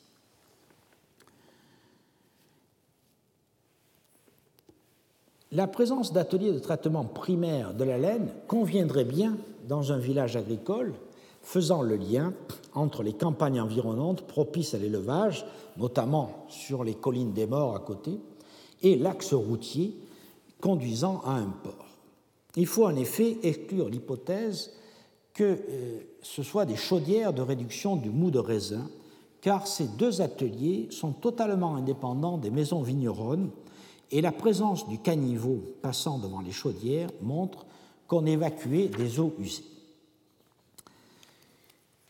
On déplace le problème avec quatre installations un peu différentes situées en 1, 8, 19, 6, 16, 3, 7, 14, 5 et dans la maison, dans la Casa des Postumi. Là, les banquettes sont plus hautes et les chaudières nettement plus petites, et elles sont installées sur la banquette. Philippe Borgard les interprète comme un second type de laverie de laine qui serait une évolution des premières et daterait des dernières années de Pompéi. Une interprétation opposée a été proposée par Dickman dans un article qui s'appelle A Private Felters Workshop in the Casa dei Postumi at Pompeii, paru euh, dans Making Textiles in Pre-Roman and Roman Times, euh, un ouvrage qui a été publié à Oxford en 2013. Et euh, cette interprétation a été suivie par Micoflore plus récemment. Dingman considère que les tables à hauteur d'homme en dalles de calcaire servaient à la fabrication du feutre, un travail qui est bien représenté sur une peinture de la Via dell'Abbondanza où les quactiliari que nous voyons là, euh, qui soutiennent la candidature de Aulus Vetius Firmus, sont représentés au travail. On voit des hommes qui se tiennent de part et d'autre d'une table où ils amalgament des fibres de laine. Les écailles dont sont formés les poils se combinent sous l'effet de la friction dans l'eau chaude, donnant une surface inextricable que l'on appelle le feutre. L'hypothèse séduisante associerait des teintureries à des fabrications de feutre, ce qui aurait pour conséquence de rendre ce matériau euh, plus visible et lui donner donc une importance que l'on sous-estime probablement. Le principal obstacle à cette interprétation est que dans la peinture que nous voyons là, les tables de feutrage comportent un rebord surélevé pour empêcher l'eau chaude de couler par terre et pour permettre à cette eau de revenir dans la chaudière pour y être continuellement réchauffée. Vous voyez, c'est la chaudière et l'eau qui retourne dans euh, le, bassin qui est chauffé. Un procédé analogue était utilisé au XVIIIe siècle où, selon l'encyclopédie d'Alembert et Diderot, les chapeliers fabriquaient le feutre euh, à partir euh, dans des bassins qui étaient chauffés par en dessous.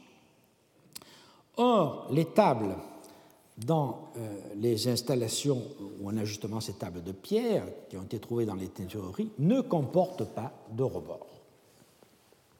L'interprétation de Philippe Borgard semble donc plus conforme à ce que l'on observe, euh, et ceci d'autant plus que dans le cas de la Casa dei Postumi, on a nettement affaire à une installation à banquette maçonnée basse, mais comportant une chaudière haute, ce qui marquerait peut-être la transition entre les deux types. Au total, malgré les doutes qui subsistent, je pense que l'hypothèse des laveries de laine brute est la meilleure que nous ayons pour interpréter les 23 ateliers dotés de chaudières, qu'elles soient hautes ou basses, d'autant plus tout de même que quelques tenus, ténus indices épigraphiques les relient à l'industrie textile. Certes, le graffito lanifricae dormis, utilisé par Müller en 1966 pour identifier les laveries et qui se rapporte peut-être à un laveur de laine, a été retrouvé dans la taverne 7 12 15 et non dans l'atelier 7 12 17, ce qui lui enlève toute valeur de preuve. Mais dans l'atelier 1 4 26, Dionysius soutient la candidature de son patron, Lucius Popilius Secundus, en se qualifiant de fullo, ce qui tend à rattacher cet atelier à la filière textile, même si, je le reconnais, la preuve n'est pas absolue. Il faut donc admettre, d'une part, que les archéologues ne savent pas reconnaître ces installations lorsqu'elles sont arasées sur des sites moins bien conservés que Pompéi, et d'autre part, que à Pompéi, leur nombre implique que l'on faisait venir des grandes quantités de laine pour la traiter. On revient alors sur le rôle de Pompéi en tant que centre d'un terroir agricole diversifié et surtout en tant que place de commerce au débouché de la vallée du Salme qui mettait la côte en communication avec les montagnes de l'Apennin où l'élevage ovin et bovin était développé. Pompéi serait donc bien un centre du travail textile, certes mineur à l'échelle de l'Empire, mais avec un rôle régional non négligeable et en quelque sorte parallèle à celui que nous avons vu pour le traitement des cuirs. Alors, la filière textile continue avec les teintureries. Les teintureries posent moins de problèmes d'interprétation. Reconnus depuis longtemps, leur rôle a été précisé par les travaux de Philippe Borgard en relation avec l'usage de l'alun comme mordant. Je vous renvoie à ces nombreux articles, et notamment à celui intitulé Le travail de la laine au début de l'Empire, l'apport du modèle pompéien, paru dans le premier colloque Purpurae Vestes euh, à Ibiza, euh, et la publication a été euh, faite à Valencia en 2005. Borga a en effet montré, à la suite de la fouille d'un atelier de fabrication d'amphores Richborough 527, à Portinenti, sur euh, l'île de Lipari, que ces conteneurs très largement diffusés dans l'Empire étaient euh, destinés à transporter l'alun semi-liquide récolté dans les fumerolles des volcans de l'île. Il faut donc les appeler désormais les amphores de Lipari, et les tanneurs, nous l'avons vu, employaient l'alun pour traiter et assouplir les cuirs, mais les teinturiers les utilisaient aussi, aussi pour attaquer les fibres de laine qui deviennent ainsi aptes à se combiner avec des colorants. Des amphores de ce type ont été trouvés en grand nombre dans la teinturerie de la région 5 Insula 1 et euh, Borga a montré que ce travail de teinture était effectué par des infectores que l'on traduirait euh, en français par teinturier de grand teint. Et d'ailleurs, la façade d'un atelier porte la mention infectores rogante qui en assure euh, l'identification. Ici, euh, la peinture. Cinq teintureries de grand teint ont été fouillées euh, dans euh, la ville et elles sont assez dispersées. Les fibres brutes, réunies en écheveau juste après le lavage, étaient d'abord plongées dans une grande chaudière en plomb contenant de l'eau chaude et de la lin importée donc de l'île de Lipari. Ce mordançage provoque une attaque chimique de la fibre et différents produits tinctoriaux d'origine végétale, comme les racines de garance pour le rouge, par exemple, peuvent être fixés ainsi de façon définitive. D'autres euh, colorants, comme euh, le bleu tiré de l'indigo, indicum importé d'Inde, ou du pastel, ne se fixent euh, pas dans des sodières contenant de l'eau chauffée, mais par un processus de fermentation qui était provoqué dans des récipients en plomb beaucoup plus bas que les chaudières et qui ont été observées euh, dans euh, les teintureries de la région 5.1 numéro 4 et dans celle de la région 7.14.5. À côté de ces teintureries des chevaux de laine, il y avait des teintureries de vêtements usagés que les artisans rafraîchissaient en leur donnant une nouvelle teinte ces artisans appelés offectores n'utilisaient pas le mordançage à la lin et donc les couleurs n'étaient pas aussi bien fixées. Les fouilles de Borgard ont porté sur des teintureries de taille variable, mais généralement importantes. La maison 7 14 5 17, qui est située ici sur la, euh, qui ouvre sur euh, la Via de l'Abondance, comportait un atelier de lavage de la laine avec deux banquettes de travail et une chaudière centrale que vous voyez là, et une grande teinturerie comportant quatre bassins de rinçage et neuf cuves de plomb réparties en euh, trois groupes. Euh, parmi celles-ci, il y avait une grande chaudière pour le mordansage et sept chaudières pour les couleurs qui étaient fixées à chaud, ainsi qu'une chaudière basse euh, pour les teintures par fermentation. Il a aussi fouillé l'atelier situé dans la région 5, insula 8, numéro 19, qui comprend lui aussi un atelier de nettoyage et de dégraissage de la laine brute, ainsi qu'un ensemble de chaudières en plomb fort bien conservées, dont une grande utilisée pour le mordançage. Enfin, dans l'atelier 5, 1, 4 et 5, qui est situé ici, près du croisement euh, de euh, la Via di Stabia et de la Via della Fortuna, il a euh, pu travailler sur un ensemble de trois ateliers comportant deux teintureries et une foulerie, euh, situés donc en façade d'une grande maison.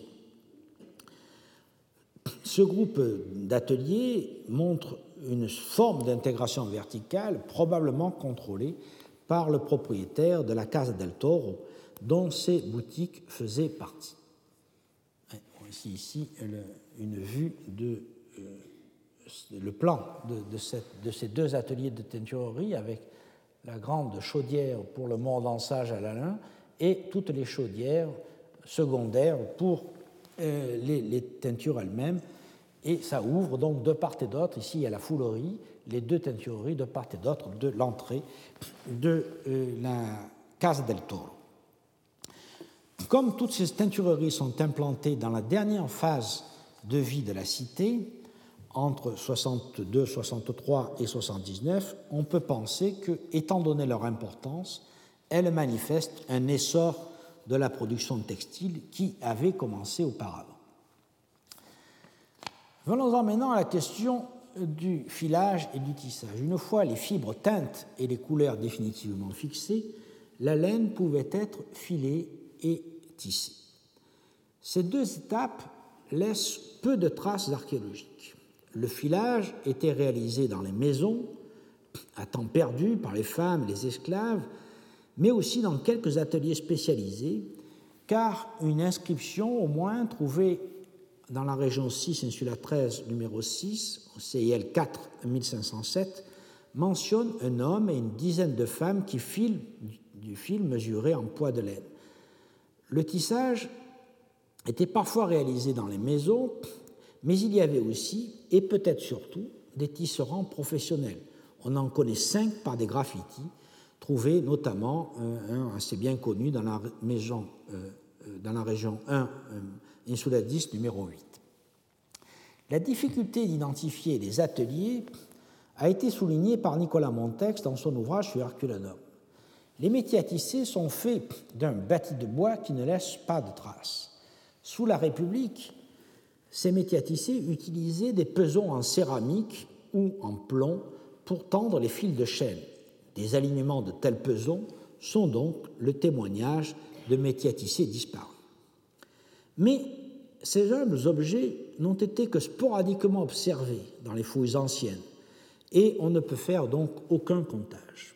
De plus, à partir d'une époque indéterminée, mais peut-être déjà dès le 1er siècle avant Jésus-Christ, la diffusion du métier à tisser vertical à deux barres rendu inutiles les pesons. Ce sont ces métiers que l'on voit ici.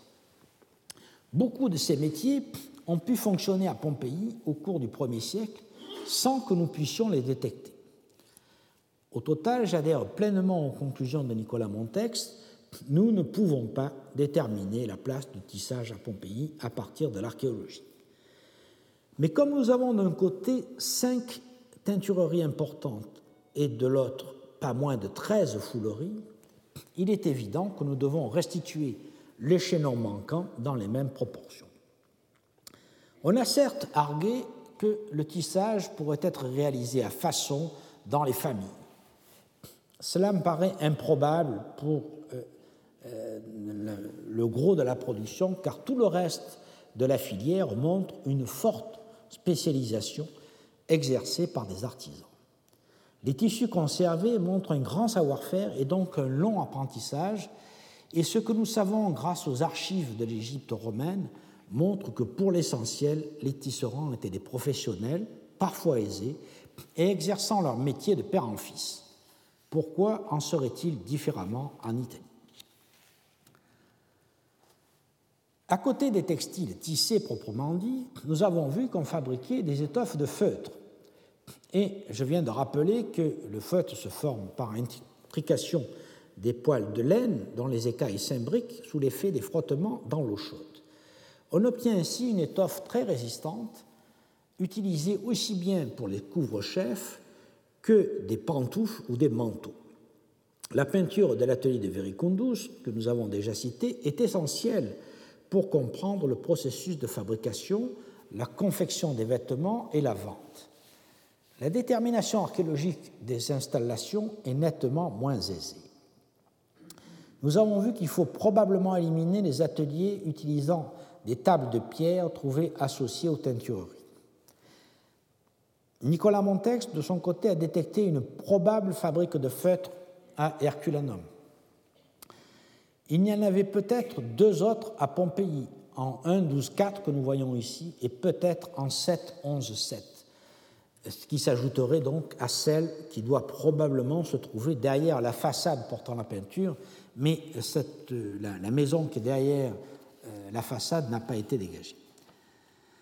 Donc, la place de la fabrication du feutre serait donc relativement limitée, ce qui ne surprend pas, car bien entendu, la grande majorité des étoffes étaient tissées, certaines pouvant d'ailleurs être feutrées dans un second temps. Et c'est là que nous abordons la quatrième euh, étape de cet ensemble qui concerne les fouleries. Lorsque les tissus de laine sortaient du métier à tisser, il fallait les porter au foulon dont le travail était double. D'une part, il apportait une finition aux vêtements neufs par foulage, rinçage, blanchiment au soufre et pressage, et d'autre part, il lavait et rénovait les vêtements usagés portés par les riches habitants de la ville, notamment les magistrats. La toge blanche, toga candida, passait entre les mains et les pieds du foulon avant de revêtir tout candidat qui se présentait aux élections. Les foulons malaxaient les tissus avec leurs pieds dans des bassines ovales scellées dans le sol et flanquées de murets qui permettait de se tenir, on le voit dans cette euh, peinture de euh, la foulerie traditionnellement attribuée à Lucius Veranius Ipseus, mais c'est une attribution fausse, bien entendu. Ces cuvettes contenaient soit divers types d'argile, soit de l'urine fermentée, qui est un excellent détergent. L'amphore peinte dans la scène des amours foulons de la Casa dei Vettini est une claire allusion à la récolte de l'urine des passants. Le foulage dégraissait, nettoyait et resserrait le tissu, provoquant un feutrage et un rétrécissement des tissus qui augmentaient sa cohésion et sa solidité.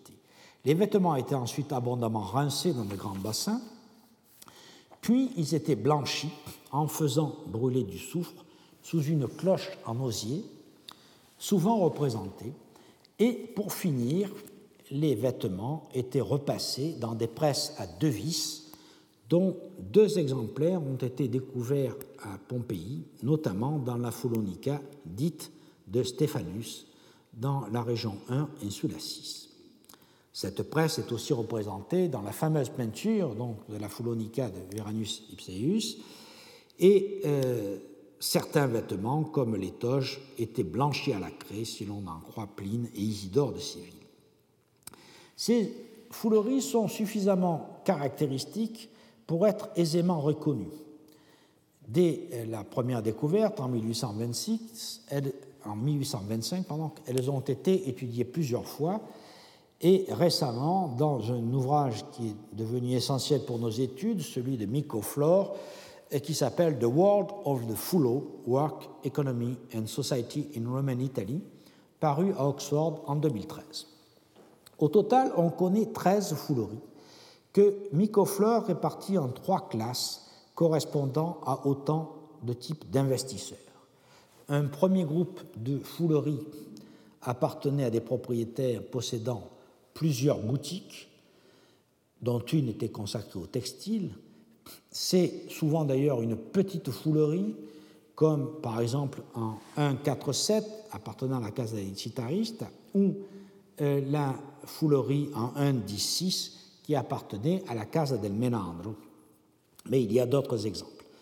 Pour les propriétaires de ces grandes demeures, les revenus tirés de cette activité devaient ne constituer qu'une petite partie de leur revenu global. Limitant les risques, ils investissaient dans de petites entreprises apportant un faible revenu, mais à peu près constant. La deuxième classe regroupe des fouleries intégrées dans de petites maisons, comme en 6.15.3 ou en 1.4.7. Euh, il s'agit d'un type d'investissement différent, un peu différent des fouleries du premier groupe, euh, mais euh, à euh, une autre échelle. Et on pense que les propriétaires devaient tirer de ces fouleries des revenus relativement plus importants. Enfin, là, ça c'est encore une foulerie moyenne, la troisième catégorie comprend quatre grandes fouleries dotées de 5 à 10 stalles de foulage et de 3 à 4 bassins de rinçage. Cela correspond à des investissements notables dans le textile, euh, comme par exemple en 167 ou dans la foulerie dite de Stéphanus. Ces ateliers couvrent alors à peu près la moitié de la surface des unités d'habitation, c'est-à-dire des maisons auxquelles elles appartiennent, et elles concentrent 80% de des capacités totales de production. Mais envisage que ces fouleries qui sont de taille relativement modeste par rapport à celles de Pompéi, euh, par rapport à celles d'Ostie ou de Rome, mais il considère que ces fouleries entraient pleinement dans les circuits professionnels, et ceci d'autant plus que les fouleries 6, 10, 20, 21 et 6, 16, 3, 4 que nous voyons ici n'ont pas de boutique et donc ne nettoyaient pas les vêtements des particuliers. Elles auraient donc exécuté principalement des commandes de marchands de vêtements. Mais Flore refuse d'y voir la dernière phase de, de préparation des textiles fabriqués localement, préférant penser qu'on y préparait pour la vente des vêtements et des tissus importés pour la clientèle des notables locaux. Étant donné le nombre et l'ampleur des autres maillons de la filière textile, les laveries de toison et les teintureries, il me semble plutôt que ces fouleries du troisième groupe correspondent en grande partie aux débouchés logiques des tissus produits localement. Au total, il y a un faisceau d'indices archéologiques pour une chaîne opératoire traitant des laines locales et importées depuis l'intérieur des terres par le Salm et les transformant en tissu et dans une moindre mesure en feutre. Mais nous avons vu que les textes à notre disposition ne mentionnant pas Pompéi parmi les grands centres textiles, il est probable que cette ville n'avait pas une réputation particulière, au-delà de son rôle local. Une autre option se fait jour, soulignée par Philippe Borgard. Ce dernier a constaté que pour l'essentiel, les ateliers de teinturiers et les fouleries, voire certaines laveries, ont été construites dans les 15 dernières années d'existence de la ville, comme par exemple la teinturerie 7.2.11 que nous voyons sur l'écran, dite du bonus. Il écrit, Borgard écrit, Pompéi, pour être une ville fortement investie dans la production textile dès l'époque augustéenne, ne connaît l'avènement d'établissements consacrés à l'élaboration de produits à forte valeur ajoutée qu'à une date tardive, proche de 79 après Jésus-Christ. Ainsi est-il vraisemblable que la ville vésuvienne n'ait passé du stade de ville lainière, exportatrice de toisons préalablement dégraissées, à celui de ville drapière, ou au moins de villes fournisseuses de produits textiles élaborés, qu'à une date très tardive de son histoire.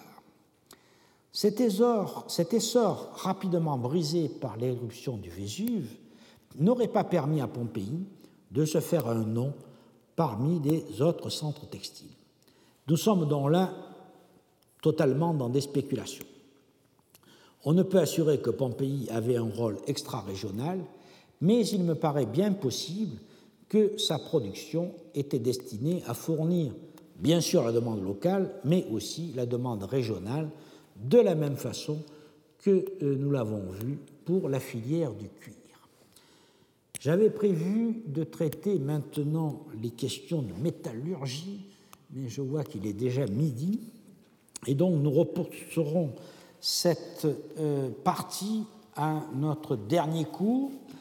Et euh, je vous rappelle que la semaine prochaine, j'ai invité ma collègue Maria Stella Buzana de l'Université de Padoue à nous présenter la situation euh, de l'archéologie de la production urbaine dans les villes d'Italie du Nord. Et donc je vous donne rendez-vous pour euh, cette présentation. Merci. Retrouvez tous les contenus du Collège de France sur www.colège-2-france.fr.